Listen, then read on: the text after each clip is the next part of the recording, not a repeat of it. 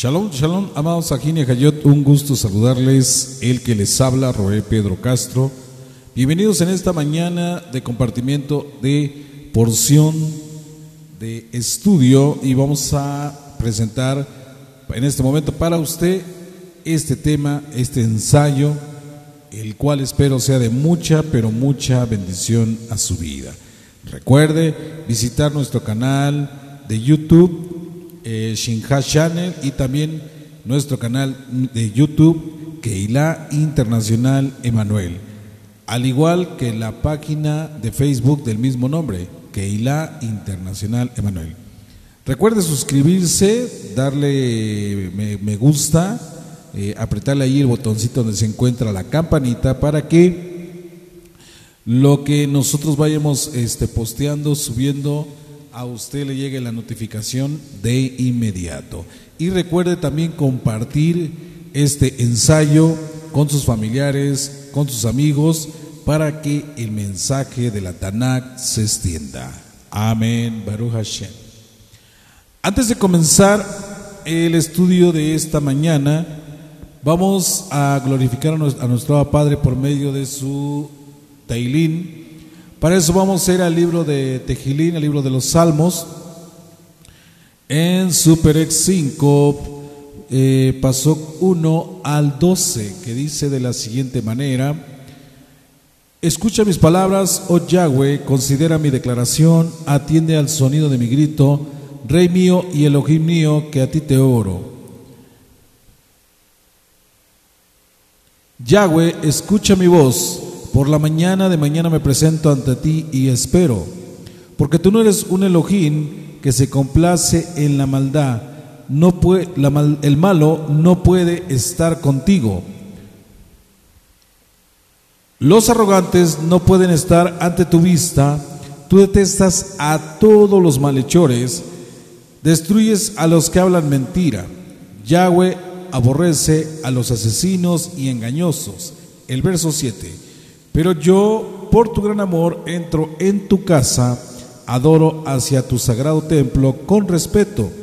Yahweh, guíame por tu senda recta a causa de mis adversarios, allana tu camino delante de mí. El verso 9. Porque en su boca no hay sinceridad, su corazón es pura maldad. Sepulcro abierto es su garganta, su lengua es lisonjera. Condénanos, oh Elohim, que caigan en sus propias intrigas por sus muchos crímenes, échalos fuera, pues se rebelan contra ti. Así se alegrarán todos los que en ti se refugian, siempre cantarán de gozo porque tú los proteges. Se alegrarán en ti los que aman tu nombre, pues tú Yahweh bendices al justo, como escudo lo rodeas de favor. Amén, amén y amén. Aleluya. Bueno, vamos a comenzar entonces el aporte y ensayo de esta mañana.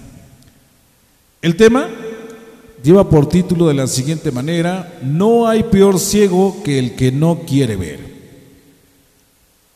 En este estudio vamos a comprender la forma de cómo mejorar nuestra visión para poder alcanzar ¿sí? para poder ver las bendiciones que tiene nuestro Abba Padre en nuestra vida. Y por eso voy a, valga la redundancia, voy a repetir. Si nos damos cuenta, el adagio popular reza de la siguiente manera. No hay peor ciego que el que no quiere ver.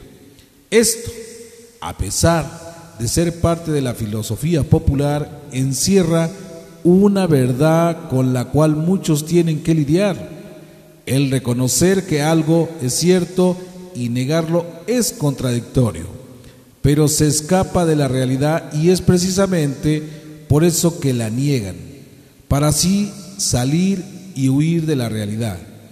Cuando cerramos los ojos, la realidad no se anula, siempre es real, sea buena o mala, a final de cuentas es real. Hay muchas personas que les gusta vivir en un mundo utópico, en un mundo, en otras palabras, fuera de la realidad. Y a veces les gusta creer lo que quieren creer imaginar lo que quieren imaginar y pensar lo que quieren pensar.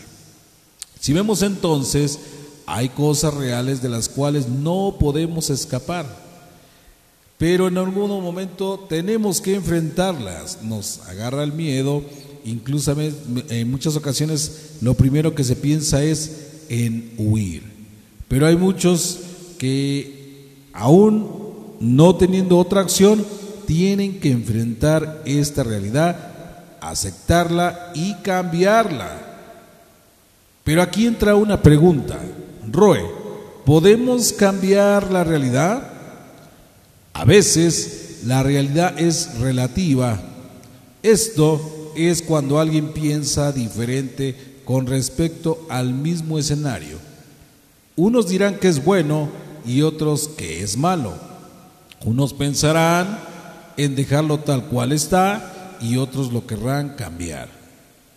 Ver no siempre es objetivo de dependerá de algo o dependerá de ese o dependerá de cuál o dependerá de los lentes con los cuales según lo veamos. Podemos usar gafas negativas, podemos usar gafas positivas. Normalmente una persona cuando eh, voltea hacia arriba y la luz del sol le molesta, en algunas ocasiones usa lentes para el sol, porque de una forma de esta protege su visión de los fuertes rayos solares. Pero vamos a ver aquí entonces. Esto podríamos decir es una forma de proteger la visión, pero eso quiere decir que si en ese momento alguien le quitase los lentes, la realidad es que tendría que ver directamente la luz del sol. Y esta, por obvia, lastima. Entonces, ¿qué decíamos a esto? Que para algunos será bueno el pensar de recibir la luz del sol directamente, pero para otros no y buscarán la forma de protegerse. Como decíamos, lo que es bueno para unos, para otro puede ser malo. Unos pensarán decir, bueno, yo mejor lo dejo tal como está y otros verán la forma de cambiar esa situación. Por eso, ver no siempre es objetivo. Como les decimos, habrá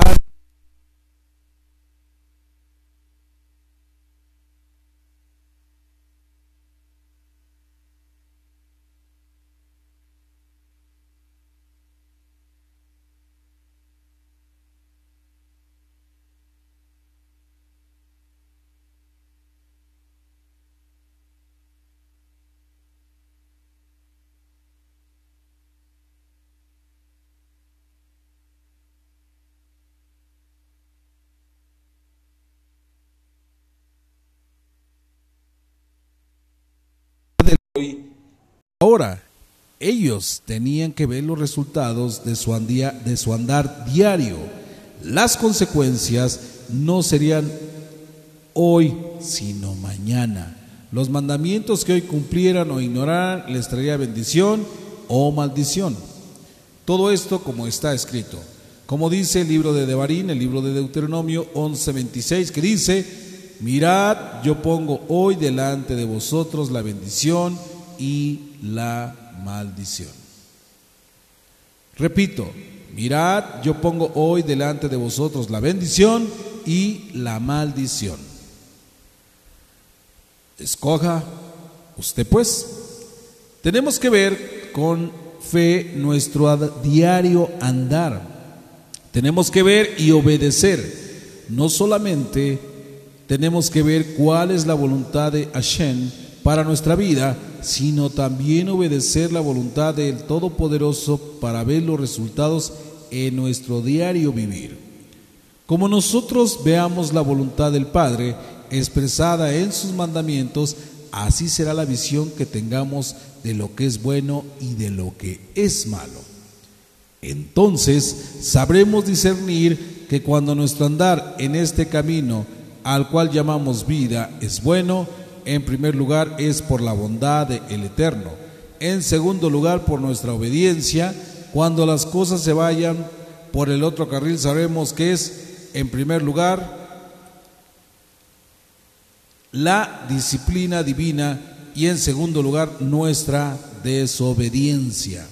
la cual tiene consecuencias. En tercer lugar, hay un punto de intersección que a veces no entendemos. Pero Roe, ¿cómo entender las bendiciones? ¿Cómo entender la disciplina? ¿Y cómo entender las pruebas? Las bendiciones son cuando obedecemos cada uno de los mandamientos de Hashem, altísimo y poderoso. La disciplina cuando desobedecemos. Y las pruebas, las pruebas nos ayudan a limpiar nuestros lentes para poder ver y entender que a los que aman a el Eterno, a Hashem poderoso, todas las cosas les ayudan a bien. Esto es lo que conforme a su propósito son los llamados, los hijos llamados. Usted lo puede ver eso en el libro de Romanos 8:28, en el cual, bueno, pues vamos a trasladarnos para allá y con eso vamos prácticamente haciendo la recta final de este compartimiento. Vamos a ver lo que dice el libro de Romishin 8:28. Cuando usted lo tenga, glorifique a nuestro Abacadosh. Yo lo quiero leer, lo voy a leer desde un poquito antes, pero el texto central está en el verso 28, pero lo voy a leer desde el 26, que dice, además, el Rúa nos ayuda en nuestra debilidad porque nosotros no sabemos pedir como se debe, pero el Espíritu mismo intercede con gemidos indecibles, y el que examina los corazones sabe cuál es la intención del Rúa porque éste intercede por los santos conforme a, la voluntad de Elohim. Sabemos que Yahweh hace que todas las cosas contribuyan al bien de los que lo aman, de los llamados conforme a qué? A su propósito. Amén. Aleluya. Por eso, esa es la, seguridad que tiene todo creyente, que decimos que ante esta realidad ¿Qué más se puede decir si Elohim está por nosotros? ¿Quién contra nosotros? Amén. Yo espero que este pequeño aporte le sea de mucha braja en su vida y que sea usted aplicándolo y ayudando como un buen consejo para que otros lo apliquen. Que el Eterno les guarde y les bendiga, que tengan ustedes todo, todos ustedes un excelente día. Guarde todo Siempre, acuérdese de escudriñarlo todo. Quédese con todo lo bueno y deseche siempre lo malo. Aprenda a tener una visión positiva, ¿sí? Y cuando sea necesario, ocupe la negativa, la negativa, pero para que sea de mucha bendición a su vida. Amén. Y recuerde, la Torah es vida y el saber fortalece. Aleluya. Shalom, Ubrajo, Koltu, buenas y dulces.